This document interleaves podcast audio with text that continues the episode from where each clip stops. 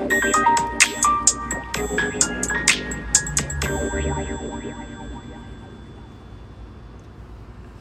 んにちは。現在、福岡を中心に日本全国、世界にも進出し、フィットネスかけるエンタメを通して健康的な社会を作ろうと活動しているパーソナルトレーナー兼、フィットネスインストラクターのゆたです。今日も元気に体の勉強をしていきましょ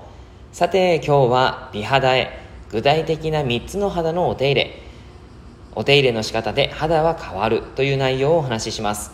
昨日は美肌にとって水を飲むことは大切だよっていうお話をしてみました。よかったら聞いてみてください。で今日は肌のお手入れの仕方が抗老化につながるということなんですが皆さん肌のお手入れ何かされてますか？僕は化粧水をパンパンってこうつけるぐらいなんですけども、えー、ちゃんと調べてみるとそういったケアをすることによって美肌につながるということが分かったのでシェアをしていきたいと思います。シワとかたるみ乾燥とかアンチエイジングの肌の悩みの元になるのは表皮のさらに下にある神秘の変化によります。神秘は肌の弾力性や柔軟性を保つ皮脂を分泌して潤いを与える。汗を出して体温を保つ。髪の維持。そういった大切な働きを持っています。この神秘の75%を占めるコラーゲンにエイジス最終糖化産物ですね。それができると肌の弾力性と柔軟性が低下してシワやたるみができるということになります。ただ2011年のある研究で表皮の方にもエイジスが多いことが分かりました。つまり表皮のエイジスを抑えればアンチエイジングは叶う可能性が高いということが分かったわけです。はい。というわけで、じゃあそれをどうするかっていうと、具体的にお手入れをすること。それをちょっと今日はね、あの、ご紹介していきたいなと思います。3つご紹介していきます。えー、1つ目、絶対にこすってはいけない。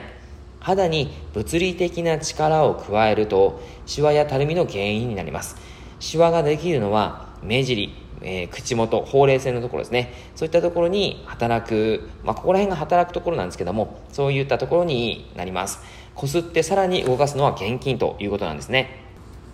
二つ目に、抗エイジスのスキンケアコスメを選ぶ。えー、シミやくすみなど表皮のトラブルには抗エイジス成分が有効です。えー、いいものは使い始めてから約40日で効果が現れてくるというふうに言われています。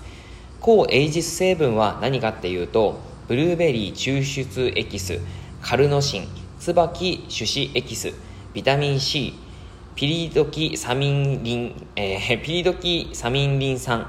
その他は、えー、他にもカテキンとかブロ、えー、ブラックベリー、イチョウの葉エキスとかそういったものがいいそうですね、えー、こういったものが入ったスキンケアコスメを選んでいただくとその肌の状態が良くなってくるということになります。そして3つ目、えー、紫外線を極力避ける。えー、特に今夏で暑いんですけども、すごく紫外線が強い感じがしますよね。で、紫外線がエイジスを増やす大きな原因であることはもう明らかになっています。紫外線による肌のダメージは抗老化と呼ばれていて、えー、最近はオゾン層の破壊とかでですね、え、やっぱりこう、光がすごく肌に入ってきます。で、えっ、ー、と、肌負担がすごい増加しているっていうことなんですね。UV ケアをやっぱりすることっていうのが必要で、えー、光に対しての、その、防ぐを、え、ー、と、まあ、紫外線に対して防ぐということがすごく重要です。はい。まあ、これは多分皆さんやってらっしゃることが、方が多いと思うんですけども、これは必ずやっていきましょう。はい。この3つになります。えー、僕がですね、すごく、ああ、なるほどって思ったのは、やっぱりこすってはいけないですね。あの普段顔を洗う時とかゴシゴシっていう風にこう洗ってしまいやすいんですけども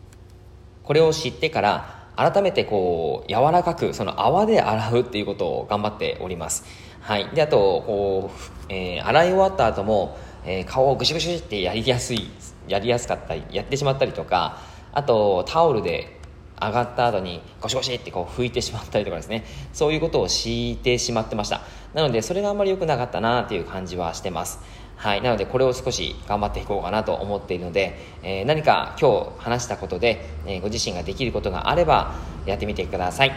はい、えー、以上です。内容がいいなって思えたら周りの方にシェアしていただくと嬉しいです。またいいねマークやフォローをしていただくとすごく嬉しいです。えー、今日もラジオを聴いてくださってありがとうございました。では、良い一日を。